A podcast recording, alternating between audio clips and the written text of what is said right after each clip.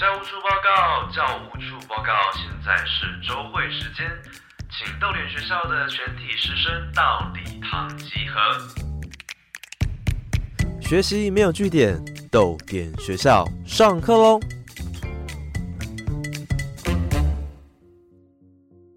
大家早安，欢迎来到逗点学校，我是教务主任廖静。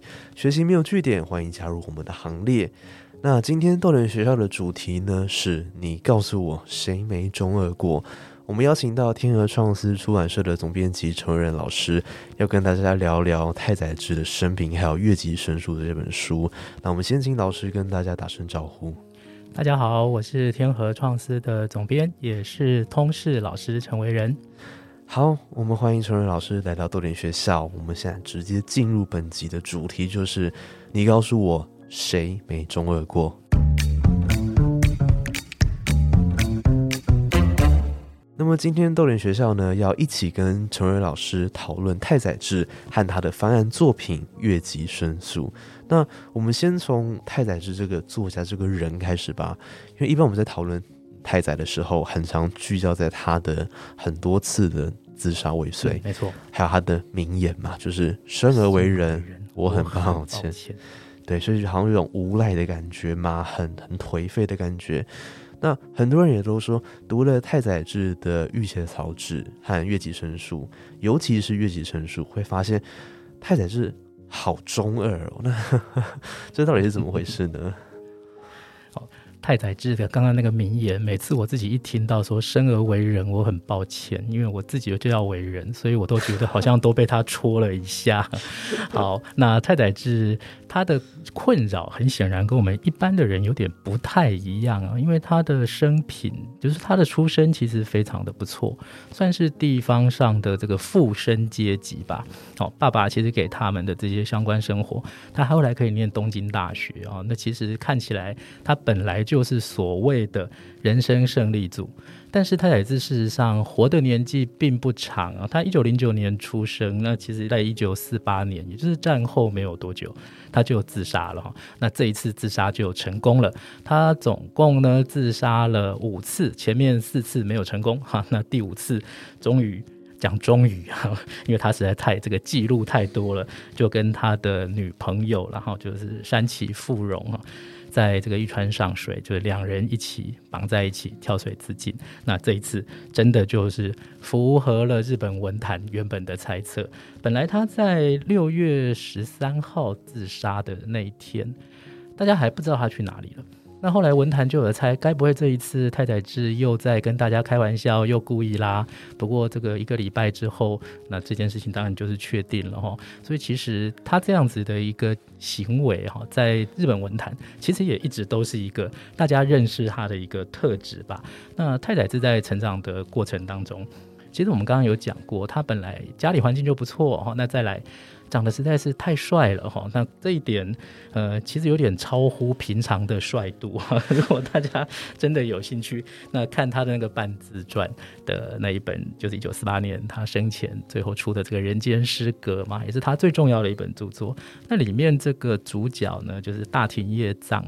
那大家第一个感觉可能就会是，为什么这样的一个男人好像？女性或者异性缘都会不断的贴上来，哎，但是贴上来呢，通常它不见得是善缘哈，它是一些很奇怪的缘分。所以其实如果我们不懂他为什么会自杀，那去看《人间失格》，但大概就会抓到这样的一个脉络。那真正的太宰治，他在他一生当中，当然曾经参加过像左派运动组织，那后来他自己又去自首哈，那所以他没有踩到法律的边缘。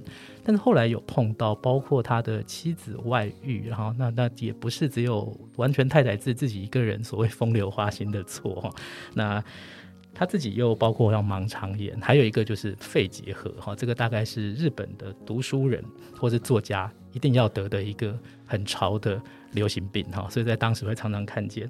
但他就是因为在盲肠炎得的这段时间，在那个镇痛剂上面就上瘾哈，所以他后来是有药瘾的问题。那也因为这样子进了疗养院哈，就是包括像这个精神病的疗养院，就他身心状况都有问题啦，所以这一些经历都会变成他创作的一个素材吧。所以说真的，我们不能把太太智子看成他是在。感情上处理的不好而已。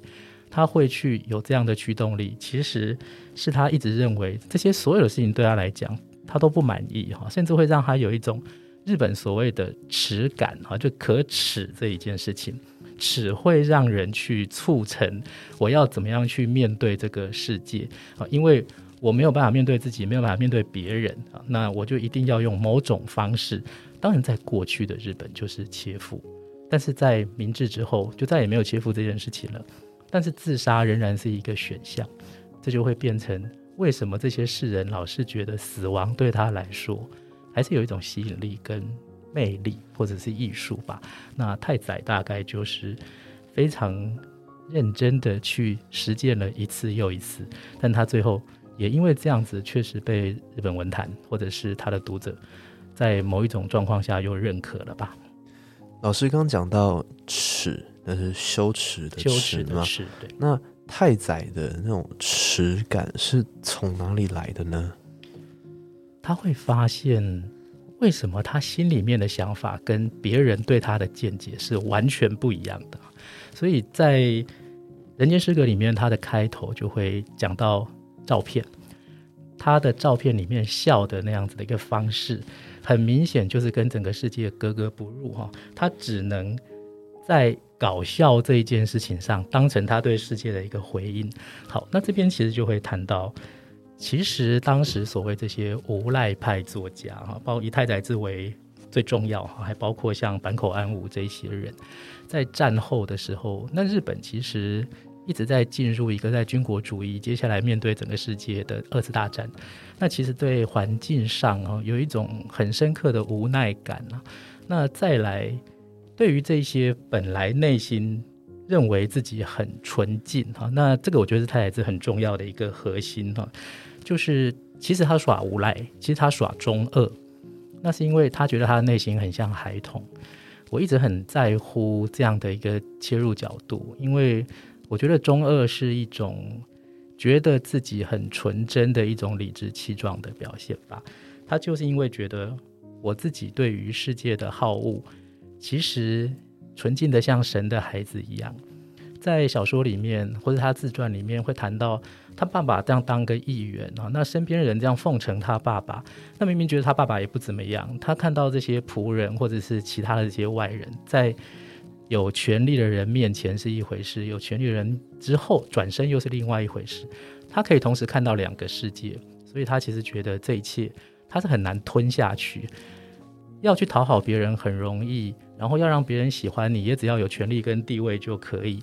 但是这一切都不是他自己真正的本质，好，所以他会觉得我拥有这一切的时候，或者我爸爸他们拥有这一切的时候，那本来就不是这件事物本来就该享有的。所以这样子的落差就会让他觉得羞耻这一件事情，哈，人没有去得到符合他应该要有的东西，所以他在后来为了要掩盖这个羞耻，那就会。搞笑哈，或者是说就会去中二，或是会故意油腔滑调啊，这也就是说最后他就显得很无赖。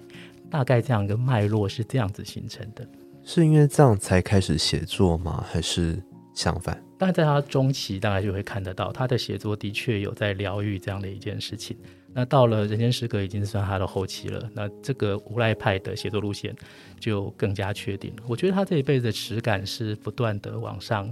生的啦，哈，所以包括像自杀这件事情，他一直都没有去放弃，这也是很明显的一个耻感的表现，因为他想让他消除，但是仍然是如影随形一辈子。我们可以稍微拉开来谈一下什么是无赖派吗？嗯，好，其实我刚刚也想就好好聊一聊哈，就是他谈到中二这样的一件事情呢，还有大家说他是无赖，但无赖。百无聊赖哈的这个是一个有关系的一个词，在他们的创作里面，其实没有什么核心思想。面对这个世界的时候，基本上好像嘻嘻哈哈就可以了。但这边这个无赖，大家可以注意一下，它不是什么耍流氓的意思哦，而是会表现对这个世界的一种无所谓，对这个世界他不要有什么特殊感情，反正他就是用搞笑的方式或者是戏谑的方式。去面对，所以这样的人基本上是有点去中心化的，很简直不知道他关心的会是什么。对，其实他关心的还是我内在该怎么稳定的问题。这边可以举一个哦，大概跟他们同时期，但是早一些些去日本留学的一个中国的很重要的艺术家，又是和尚，叫做苏苏曼殊。好，那他也是一个小说家。那他自己还俗过好几次，又出家过好几次。哦，那这样的一个人，大家也觉得这个人有够奇特的。他到底是要还俗还是要出家？但是后来他就自己说。人为那，就老衲的那个那哈，说人为那天生情种哈，实则别有伤心之处啊。就是你们都不晓得我的内心那种伤心跟痛苦在哪里哈，只看到我在生跟俗之间出出入入，但是那是因为我找不到自己的位置。太宰治我觉得其实也很适合用这句话去诠释他，叫做别有伤心之处。他总觉得有一个人可以理解他吧，那。可能就是这些女人们，那一旦碰到了这样的人，反正世界上不会有第二个人了。那为了让我们保持在那样的世界里面，我们两个就去殉情哈。日本的殉情传统其实蛮深的，因为它会让两人产生永恒的牵绊。所以一旦殉情，那是一种仪式哈，跟我们这种纯粹只是哎要逃离啊我们的现况啊，这个高飞远走是不太一样的。它其实是一种诺言哦，所以他遇上了。能理解他人，他其实都不想放弃，那他就会相约殉情哈。所以也许很多人不了解为什么要相约殉情，那是因为终于找到了一个知道他为什么伤心，为什么对这个世界无助哈，甚至可以去包容他，可以去接纳他的这个角色哈。一旦出现，那太子就会愿意跟他一起共同赴死吧哈。那。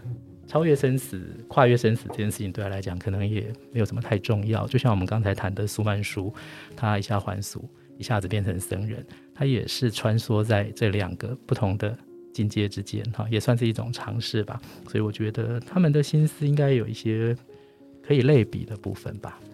刚刚讲到说，呃，无赖派面对世界是那种嘻嘻哈哈的嘛，但是。这样听起来反而会觉得，好像太太就是一个情感很强烈的人，非常。所以除了呃，我们刚刚说好比较中二的这个面相之外，我们还可以用什么样的方式、什么样的角度去认识太宰治这个人呢？就像我刚才谈到的一个核心哦，就是纯洁这件事情，我觉得非常非常的重要。那其实看太宰治的这几部作品下来，呃，他会。很明显的表白，在他的内心当中，所谓的好跟坏，他其实是感受得到的。而且这个世界上真的有绝对的好，或是绝对的美。当然，那个前提就是在这个绝对的丑通都消除之后，剩下那个东西就是。所以他这个中二常常是去对于这种丑恶的挑剔，或者刚刚讲的邪虐，那就是要让这些丑恶通通都展现出来。不过这件事情是很令人讨厌的哈，因为在我们真实的世界当中，谁去敢把这种事情说出来？通常你就是乌鸦，而且你会重复的去操作这样的一件事情，并且有点引以为乐的时候，那很快大家旁边人就会不喜欢你。所以为什么他也这种觉得，身边人即使知道世界上有好有坏有善有恶，但是能支持他这种行为的人并不多诶，真正可以。做到像日本大和民族的那个和字哈，这个也许我觉得就是太宰治最大的伤害哈，因为在日本的传统里面不太容许一个人做自己或是讲出真心话，那他对于这整个社会的所谓假包容这一件事情呢，其实是非常非常不谅解的哈，所以我会觉得不管是他的语言也好他去用小说刺痛大家，用最后的。好吧，如果自杀是一场行动剧的话，啊，他一直都在去讽刺日本人，连让我们自己追寻自己纯洁的那一面都不愿意，好，那一定要同流合污，这件是他最痛苦的一件事吧。好，所以那听完刚老师的分享，希望大家更了解太太的事，然后对他的想象也稍微能够扩展了一些。我们先休息三十秒，那待会儿呢要继续跟陈仁老师讨论。《月季神书》这一本翻案小说。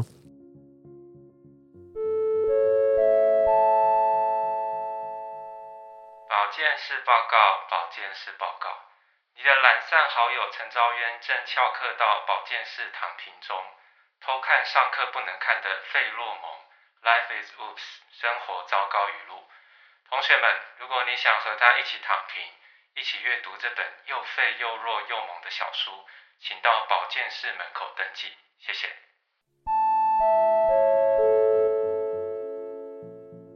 好，欢迎回来豆点学校。刚刚我们和天鹅创思出版社的总编辑，是我们通识科陈瑞老师，聊了太宰治的一生，还有对他常有的一些刻板印象。那么我们接下来要更进一步呢，讨论他的作品。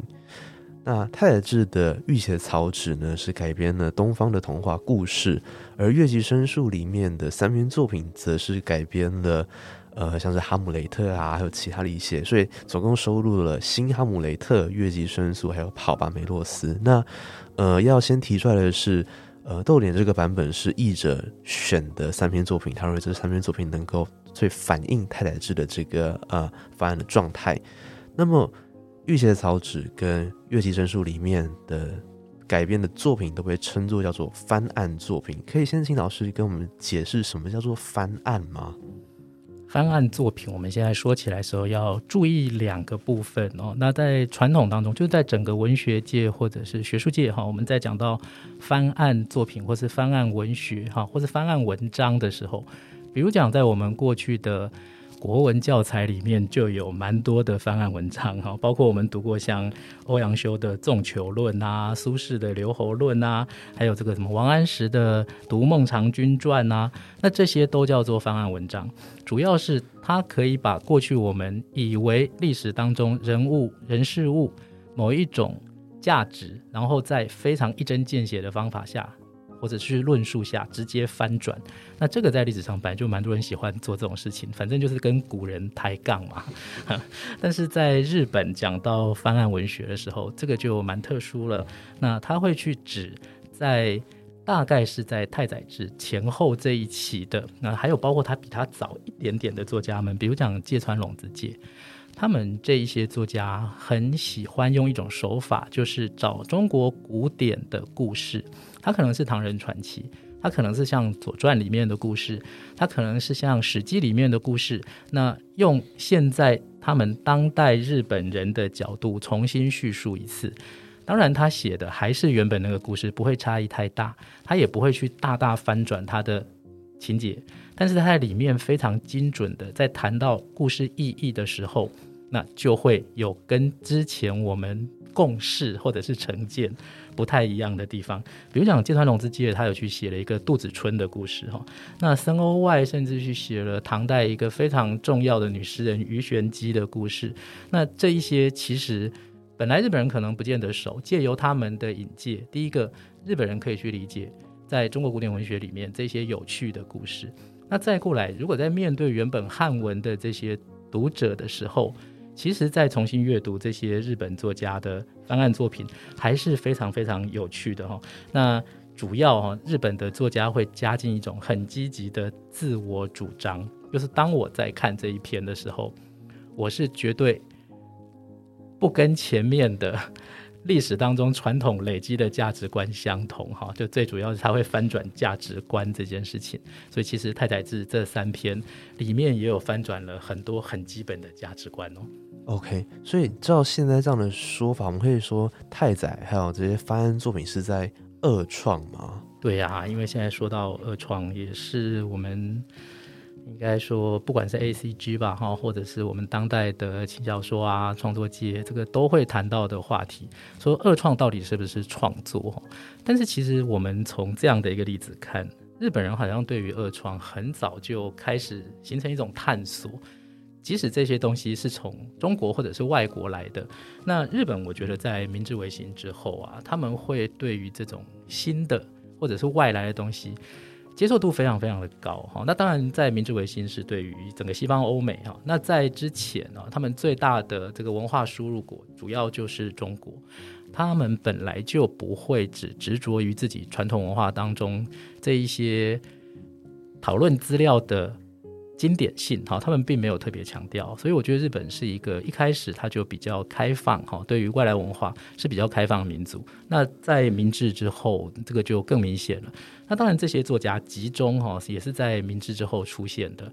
那他们需要的是用当时我们新的创作模式、语言态度，去诠释日本过去曾经拥有的这一切哈。所以我觉得这种恶创，他们一开始就会觉得这本来就是我们该做的一个工作，素材本来就已经有了，但是因为素材过去都没有人去尝试改变它，那我们把这些素材拿来重新做成一道新的菜，那这个菜好吃又有趣。又有意义，那甚至还可以逆逆输出，再往回往中国输出，所以他们完全不会觉得这个涉及到什么我就什么抄袭的问题哈。这个我觉得文化往外输出的素材，它就是共有的，谁用的更好，那它就会让谁更加发扬光大哈。这个不应该借由谁来发明所确定。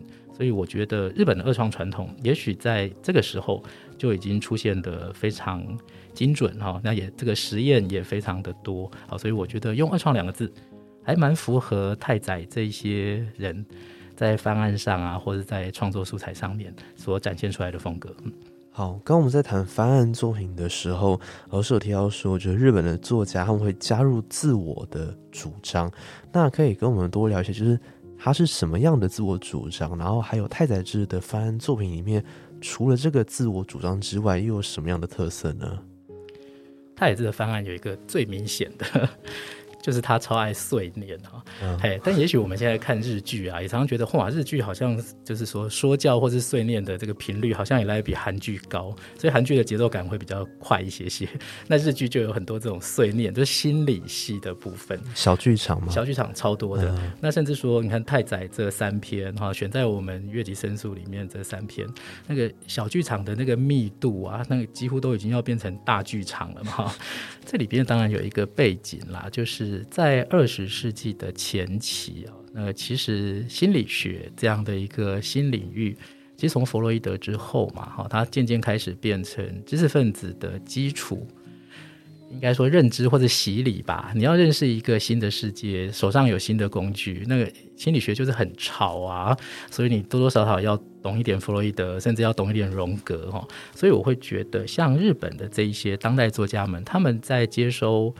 外来的这些新工具的时候，其实是把心理分析哈或者心理认知这一套玩得非常漂亮的哦，所以它会有很多这种剖析式的，还有这种应该叫做对话式的哈，就是来回的推移啊，那不断的在这里面抽丝剥茧，他不会给你一个很权威的答案，说，哎，你这个答案结结果就是这样，好像我们中医把脉直接跟你说，哎呀，你肝不行哦，你肾不行哦，他会来很复杂的辩证哈，就是。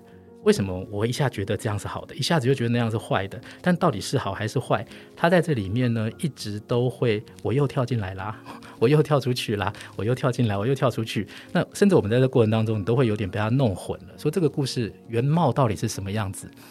因为之前的故事的最后结果，我们是提前预知了嘛。但是借由比如讲太太子的这种反复操作，这种第一人称哈，即使是。新哈姆雷特那一篇，大家也看到每一个说话人第一人称的那种特质哈，极度强烈。那有正有邪啊，所以他有时候明明就扮演好像是一个好人的角色，在我们的认知当中，哎，但是在太宰小说里面可能就不是。那更明显的是，大家都认为是坏人的角色。好，比如讲，等一下我们也会聊到的，像月季申诉，啊，这个就是很标准的，它里面就是一个大家认为的背叛者哈，但是。在这里头，这个背叛者反而是有很多很可爱，而且你会认同他的部分。那我也只能这么说，太宰会特别会喜欢让魔鬼的声音更大一些些哈，在我们的内心，呃，我们老是只看到啊正义的力量是绝对的哈，但是我会觉得他会非常喜欢呈现这种负面人物过去的传统的负面人物哈，或者我们认为的坏人哈，他们心里面。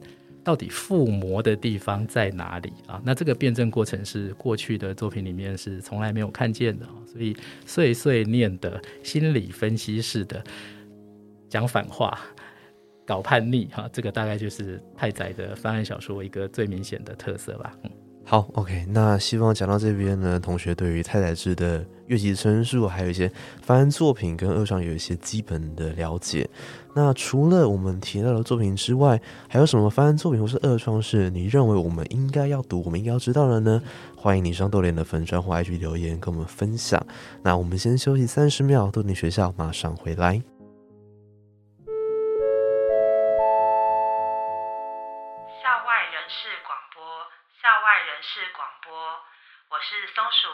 总编辑赖凯丽。庆祝我家楼下深爱食堂开店五周年，即日起豆点学校的师生前来用餐，我们会招待一碗抹茶雪花冰，请继续支持深爱食堂，谢谢。好，欢迎回来豆点学校。我们今天的主题是你告诉我谁没中二过？那我们请来了通识课老师陈瑞文老师来分享太宰治的《月季申诉》。我们刚讨论的呃翻案作品，什么是翻案作品？然后跟二创之间的关系，还有太宰治翻案作品的特色，就是嗯，他很喜欢碎碎念，会有一些，然后会用心理学好像要分析，然后会把魔鬼给它放大。嗯，OK，那接下来呢，我们要聚焦在《月季申诉》里面的三篇作品，分别是《新哈姆雷特》，就是改编哈姆雷特嘛，然后还有《月季申诉》跟《跑吧梅洛斯》，它都是改编的一些可能呃之前的一些文学作品。那想先请老师简介呃这三篇作品，还有老师你最喜欢哪一篇呢？好，这里面总共有三篇，好，那这个篇幅最大的就是《新哈姆雷特》。那大家也不要因为看到说哇，哈姆雷特好像看起来篇幅特别长，就觉得读起来是不是有压力？完全不会。而且之前读过哈姆雷特的人，也会在这里面找到一种全新的乐趣。为什么呢？因为他翻的有点夸张哈。在过去的哈姆雷特，这个是莎士比亚的经典，那个 To be or not to be。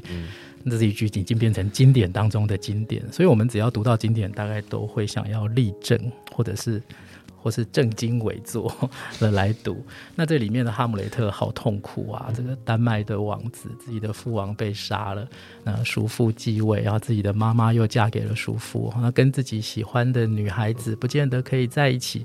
那这种他还要装疯，然后还要去。去证明他的叔父，那因为有他爸爸的鬼魂的出现，让他认认知他的叔父可能就是做了对不起他爸爸的事情，所以他让这些事情逼显出来。在正典里面的哈姆雷特不是一个开心的人，而且你会是感感觉得到他身上所负担的那种沉重的黑色的压力哈，这个大概也是经典所以为经典的地方吧。但是太宰的。这个新哈姆雷特真的很新哈，他写的好像就是一个，我这样讲好了，有点像我们台湾八连档连续剧吧，大概就是三立或是民视这种，你晚上八点都会看到，可能一拍，他只是说没有拍到几百集啊，啊，当然太太自己就说，哎呦，因为他只是想呈现这个家庭大概两三天以内哈，那为了某一种事情他们起的争执，太太自己是有在前面讲这样的一段他所预设的情境。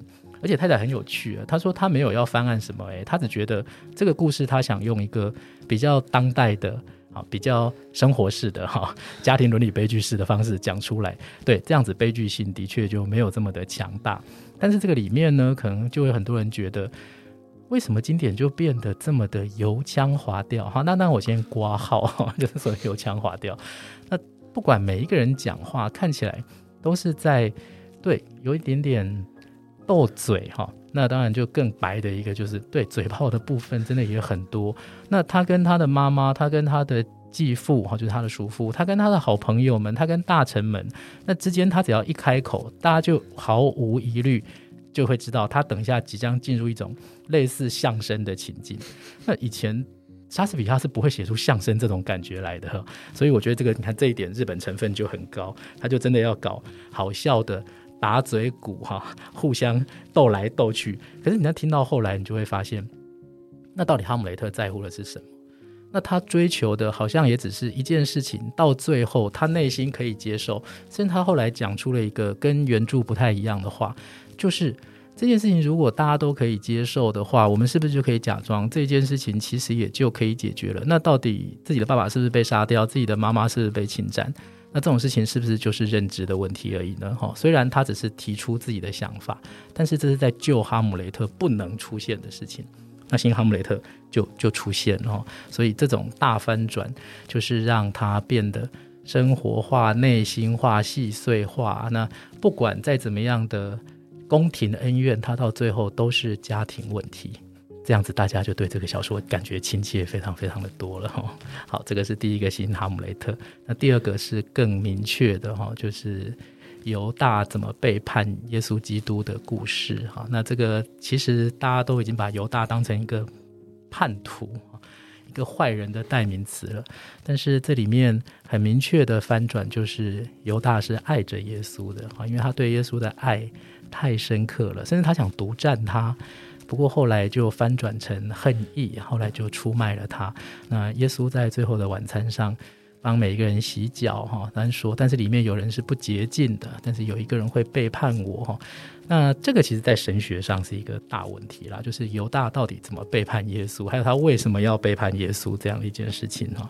那其实我就也回答一下，以我来讲，我自己最喜欢的会是这一篇《月季申诉》哦。那一方面是。我觉得宗教这个意义，通常它会扣住人类的很多基本核心啦。我觉得，比如所谓的终极困境，都是在宗教里面产生哈，或者是才能去解决。那如果耶稣已经知道耶犹大会背叛他，那到底犹大的背叛还会有罪吗？嗯，如果这个是耶稣默许的，即使在我们这一篇月月子申诉里面也看得出来，耶稣是已经知道这件事情的。那在很多的福音书里面，比如讲约翰福音里面呢，其实他就会谈到说，这个应该是他被魔鬼附身，所以犹大本身不见得有控制力，所以是魔鬼附身做了这件事情，那耶稣基督才会被出卖。但如果没有被出卖，他就不会复活了耶。所以犹大是一个非常重要的角色，他必须。必须要给他死 啊！就是耶稣必须死啊！推动情节，他要推他呀。所以在神学上，你能说他是原罪吗？哦，那这个其实是在我觉得基基督教这个神学系统里面讨论的非常非常热烈的问题啊。那比如讲一九五一年，这个有一本争议性就很大的小说，就是希腊的这个卡赞扎基斯，哎，他这个叫《耶稣基督的诱惑》，后来拍成电影哦吼。那里面就有谈到说。犹大出卖耶稣，这个是为了完成神的旨意哈，所以这一切是走在剧本上面的哈。好，那这个当然就跟我们对于这个犹大的伦理判断呢，这个是不同的。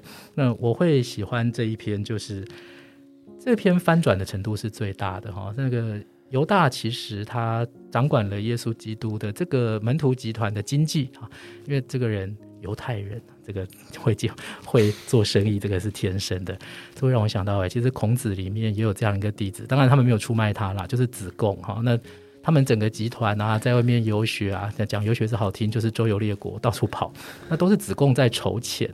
那后来孔子过世之后呢，子贡唯一能做的事情就是把他老师更加推向神格化啊。所以其实一定有一个在管钱的人哈，我们大家其实可以。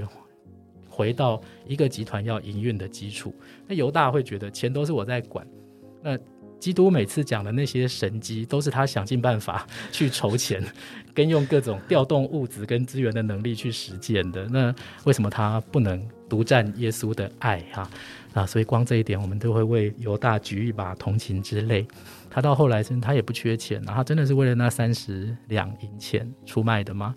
小说里面也说得很清楚，他其实是不需要的，甚至他后来把这个钱退了回去。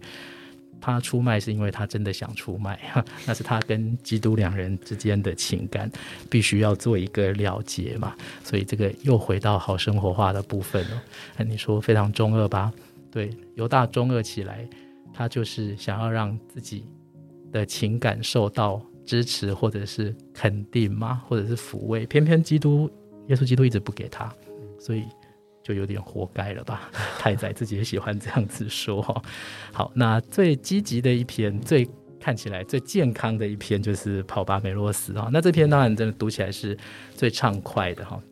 最明亮的哈，那这个是改编自席勒的小说，就是《人质》哈。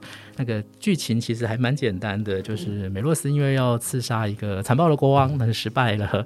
那被抓到之后，那美洛斯因为跟国王说他深深的爱着他的妹妹哈，所以要在处刑之前，能不能让他回去帮他妹妹举办婚礼？但是他会答应，三天后举办完婚礼，他就会回来。那为了要证明他会回来，他就让他的好朋友塞里努提斯当成人质。三天后的夕阳西下的那一刻，哈，如果他没有赶回来的话，这位身为人质的朋友就会被处刑。那就是一样一个信守承诺的故事，哈。那当然，美洛斯就在。故事里面跑来跑去啊，非常有力的 跑来跑去，刚健的跑来跑去啊，所以这是一个很很热血的故事。哎，但是它里面还是有一些小中二的成分哦，因为我觉得不管怎么样，太宰治是不会放弃这个部分的哈。这也就是其实到中间还有很多的困难，很可能是回不来了哈。那最后当然克服万难，两人相见非常的开心，但你就发现一个。很搞笑的场景，就是他们两个互相要求，就是打对方一巴掌，还要骂，就是为什么？因为美洛斯说：“其实我到中间哈，已经发现我好像要放弃你了哈，我觉得我救不了你。我身为好朋友，我怎么有这样子的？怎么能有这样的想象呢？所以我后来我决定把那个收起来，所以我跑回来还是救了你了。所以你打我吧哈。然后他的好朋友塞里努提斯就说：那你也打我，那是因为我中间也突然觉得你应该会放弃我。”你应该会背叛我，你应该会为了你自己，你不会回来了。身为好朋友，我怎么可以这样想你呢？所以你也打我一巴掌吧。那这个就是太子的幽默哈，就在这个地方展现哈。那真的中二的蛮可爱的吧？对，我们就先不爆雷，就是想要知道结局的，就再去读这篇《帕瓦梅罗斯》。但是好，我们刚刚聊了这三篇作品，《新哈姆雷特》，然后《月季神树》，还有《帕瓦梅罗斯》，会发现里面的主角或里面的角色真的都蛮。蛮中二的，然后蛮常碎碎念的。那他某方面是不是代表着可能少年对于这个世界的怒吼？但是另外一方面，也想问老师的是，老师不觉得里面很像很多 BL 的情节吗？尤其犹大跟耶稣那一对对对，B BL 在我觉得在整个传统文学创作当中有很多线啊，是是必然哈。啊，这个。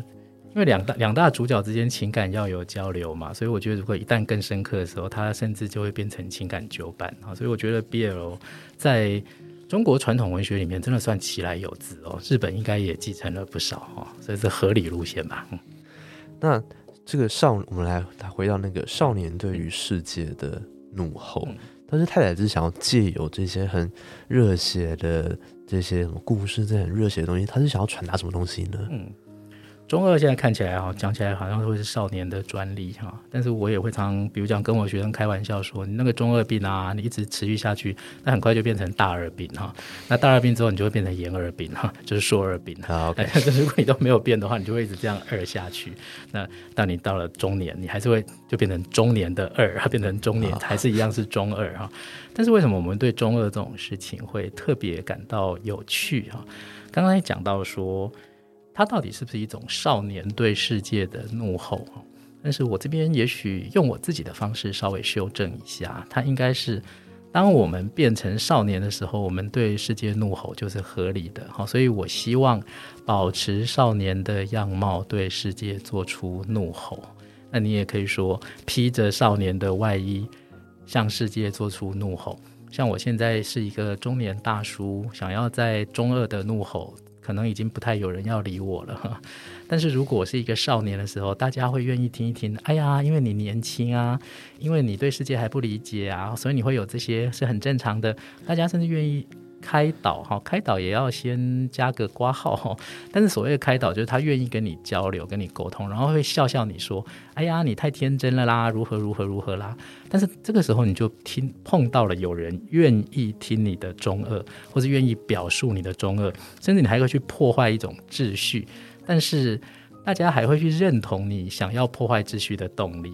那我们现在破坏秩序就是现行犯，就马上就被抓。所以我会觉得。那个怒吼是我们在成长到了青少年阶段时候很重要的一个跟世界互动、跟世界讲话的驱动力吧。那一旦哪一天我们发现我们不太中二了，不太想讲这些话了，对，那可能真的就是开始迈入中年的一个象征。所以太宰治很幸运，他也只停留在三十八岁。对我来说，那还是一个非常非常年轻的。年纪哈，所以他也不愿意让自己变老吧哈。那祝他在整个文学史当中都可以一直都变成我们中二的代表。这个怒吼是不是就跟我们刚刚提到太宰治发现说，呃，世界没有像他想象的那么纯净，纯净，所以他就好像要做些什么一样。OK，神奇。好，那我们最后回到《月季神树》这本书，所以相信老师总结这部作品为什么，因为他也呃。七八十年了，嗯，他第一次发表也七八十年了，为什么这部作品适合当代读者阅读？还有为什么在二零二二年的当下，我们依然需要读太宰治的作品？太宰治啊，这几年其实他只要一有新的翻译出版啊，那其实买账的人还是很多。不管在日本，在这个华文界，其实讲到太宰治，他不只只是文青会喜欢而已，那表示他只要有新的观众，会有新的读者，大家会喜欢他，那个都是。非常非常自然的哈，甚至在那个《文豪野犬》里面，这个动漫里面哈，这个太宰治扮演的这个角色啊，这个也非常的重要，就是他会又再大红一次，就表示这个人的人人设哈，在我们这个时代是很需要的哈。我会觉得在读太宰治在我们这个时代，他会去跟两件事情做对话。那第一件事情就是。我常常听到乡民们说，好，不知道“乡民”这两个词是不是也开始，哎，开始有点酸臭的 大叔气。好，但是基本上就在网络上。嗯，那乡民们常常会讲一个命定论啊，就是讲说，哎呀，只要一开始是人生胜利组人，就一直都是人生胜利组嘛。好，好，就是你一开始，呃，学学历呢，就要看你最前面那个学历，你只要后来只要考上的，那都叫喜学历哈。再来就是，只要你的出身够好哈，那个。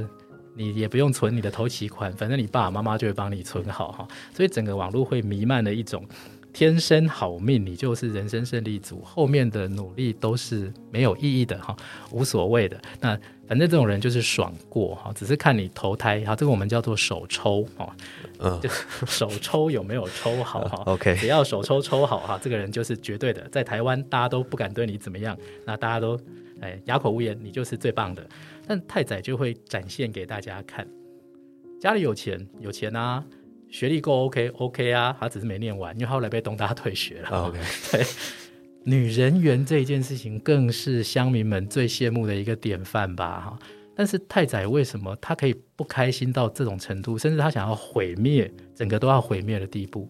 他很明显就是展示出金钱也好，爱情也好，所有我们的家庭背景也好。在他的那样子的一个世界标准里面，只要是虚伪的，只要是假的，他根本就不足惜嘛。那在我们这个时代，其实为什么大家会这么理解太宰治？就是真正可以懂得所谓什么叫做人生顺利啊？那个可能真的不是只有爱情顺利的，钱多事少，离家近，老婆漂亮，孩子乖，这一切通通都 OK。那太宰有什么好不 OK 的呢？他凭什么不 OK 呢？但他就非常不 OK 啊！而且他这个不 OK 都已经用各式各样的方式展现给我们看了，而且他还会感染到我们，所以他去证明世界上其实有很多比这个所谓人生胜利组更更重要的事吧。还有一件事情就是。我们现在其实还蛮喜欢谈黑白分明的哈，讲到强尼戴普跟安博啊，是 谁一定是对，谁一定错啊？结果你开始支持，一开始支持谁，你还压错边了吧？你现在翻盘了吧？怎么样？怎么样？怎么样？好，那甚至还有说，因为这样看女权自助餐啦，哈，这个 Me Too 里面很多都是很值得怀疑的，如何如何？那这个都是一个非黑即白，或者说这件事情对就是对，错就是错，你看就是这么一回事。但在太宰的小说或者内心世界里面。其实他是非常认同世界上对于对错这样的一件事。当然，纯洁这件事情很重要哈，但是一放到整个世界上，什么叫对，什么叫错，那个基本上就是没有任何标准可言。他自己的爱情，他自己的事业哈，那可能都会被大家认为是走错了路。你怎么可以这个样子？但是我们刚刚也有聊到，太宰很爱很爱让魔鬼这个。影响范围跟魔鬼的声音更大一些些，所以他在这个辩证对跟错之间，我认为他会更更加喜欢站在为邪恶发声这一边哈，因为正义太廉价了，在我们这个世界大家太爱讲了啊啊！当然他是神的孩子哦，我真的很喜欢他，但是他做出来的事情就是这么的调皮捣蛋哈。让我们对于是非对错更加的混淆啊！但是我觉得太宰可能就是故意这个样子吧，除非我们自己也这么纯洁，我们自己有自己的认知哈，不然我们就跟着他一起面对这个世界，把这个世界搞得更混乱一点，他可能会开心一些吧。啊，所以在我们这个时代，嗯，读太宰，让我们放松我们对于是非伦理价值的唯一判断啊，那再来，呃，去寻找我们内心真的认为。纯洁跟舒缓是怎么一回事吧，就是回到神的孩子的状态。我觉得这是太宰给我们很重要的一个遗产。是不是就是说，呃，所有的东西它都是可以翻案的？嗯就是你以为呃，你以为之前是坏人的，他可能哎随便，他就变成好人了对。几乎是没有是不能翻的。呃，说然后都在变动，然后还有一个要读太宰的原因，是不是因为呃，它可以让我们更细腻的去观察所有的东西？因为像老师说的，它是有点，它是非黑即白，它是有点模糊的嘛。对啊，这个才是每一个人的真相吧，哈。如果我们什么事情都可以决定的这么干脆的话，那不如就用丢稀巴拉比较快。嗯，如果你只是要一个对错的话，啊，那人都是在神魔之间摆荡的哈。不知道我们今天自己是神性高一点还是魔性高一点呢？这都是可以思考的，然后也是可以从太宰的作品里面，希望可以，希望可以感感受到的啦，是哈。好，那听完老师的分享，希望大家对于《月季成熟》这个作品有一些基本的了解，也希望能够翻转大家对于太宰之前的想象。我们也鼓励大家听完这一节目呢，能够找《月季成熟》来翻翻看。